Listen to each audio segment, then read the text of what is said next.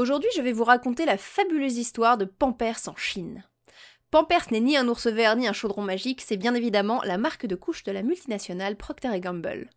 Et au tout début du millénaire en cours, alors qu'on parlait déjà beaucoup d'écologie et de réduction des déchets, Pampers s'est lancé dans l'une des quêtes les plus épiques du marketing contemporain, conquérir la Chine. Pour vous donner une idée de l'ampleur du challenge, c'était à peu près aussi simple que d'aller vendre des paires de grolles à une limace. Pas que le marché chinois ait été saturé de couches qu'on aurait d'ores et déjà produites en Chine, au contraire, les petits Chinois dans leur immense majorité ne portaient pas de couches du tout. Traditionnellement, les bébés portent des jupes ou un pantalon fendu appelé kaidanku. Dès leur naissance, leur entourage fait attention aux signes qui montrent qu'ils ont envie de faire, ils mettent alors les enfants au-dessus des toilettes ou d'un récipient, et ils font un bruit d'eau qui coule pour que les muscles se détendent.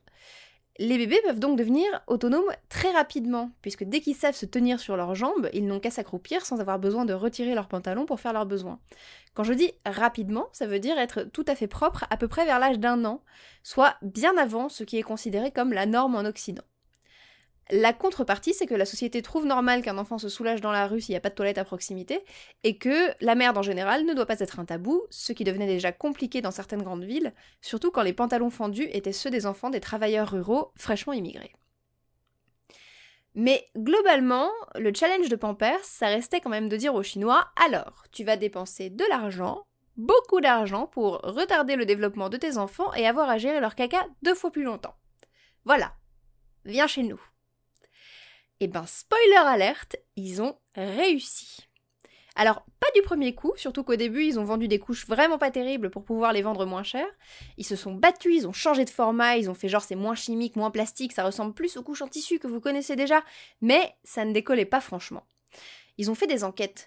Non mais sérieusement, sérieusement, qu'est-ce qui pourrait vous faire acheter des couches? Bah euh, rien en fait, parce que c'est bien ce qu'on a. Vous êtes sûr rien de rien, même avec une licorne? Et ça décollait toujours pas. Et là, il y a eu quelqu'un chez Pampers qui a eu une idée de génie. Qu'est-ce que ça veut un parent enfant unique qui a un enfant unique? Ça veut le succès scolaire et social de son enfant unique.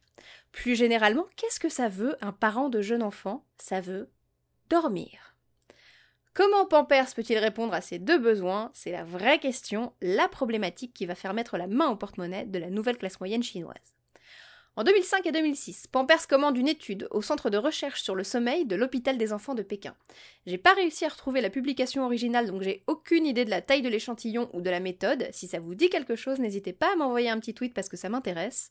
Toujours est-il que là, miracle de la recherche appliquée au service de l'économie, on découvre que les bébés qui portent des couches s'endorment plus vite que ceux qui n'en ont pas, qu'ils dorment une demi-heure de plus et qu'ils ont deux fois moins d'interruptions de sommeil la nuit. Et un bébé qui dort mieux, c'est un bébé dont les parents dorment mieux, un bébé qui se développe mieux et qui réussira mieux à l'école. Bam Pampers lance une campagne de pub 12 azimuts sobrement intitulée Sommeil doré. Elle équipe les parents de moniteurs de sommeil et leur demande de poster des photos de leurs bébés qui dorment. Avec 100 000 photos de bébés, ils ont fait un photomontage de 650 mètres carrés qu'ils ont exposé dans un magasin à Shanghai, ce qui leur a valu une place au livre des records, ni plus ni moins. En 2008, pour les JO de Pékin, la ville a supplié les parents de bien vouloir rhabiller leurs enfants pour ne pas choquer les Occidentaux. L'année suivant la campagne de Pampers, les ventes de couches ont augmenté de 50% et ça continue de manière exponentielle depuis. À l'heure où je vous parle, le marché de la couche en Chine représente 8,2 milliards de dollars. De nouveaux arguments sont apparus, la couche est devenue un signe extérieur de richesse, surtout lorsqu'elle vient du Japon, désolé Pampers. Elle est vue comme positive pour l'environnement parce que les enfants ne font plus leurs besoins dans l'espace public. Elle est considérée comme plus hygiénique. On se demande aussi si les Occidentaux respecteraient davantage la pudeur des enfants, qui pourraient avoir honte d'avoir été photographiés avec des vêtements fendus et un peu des vêtements de pauvres du coup de plus en plus. Mais aussi si ces vêtements ne faciliteraient pas la masturbation chez les jeunes garçons qui accèdent ainsi librement à leur sexe. Oui, c'est toujours aux garçons qu'on s'intéresse dans ces cas-là. Des tribulations de Pampers en Chine, on peut retenir que quand on vous parle de loi naturelle de l'enfant et d'une vérité absolue sur l'évolution du cerveau et du corps que les neurosciences permettent d'observer, il faut pas oublier que la culture, ce à quoi on entraîne les enfants, ce qu'on les empêche de faire, ça commence in utero, et que les conclusions qu'on en tire, même IRM à l'appui, dépendent beaucoup du contexte, et aussi, peut-être parfois un tout petit peu, des entités qui financent les études. Voilà, merci.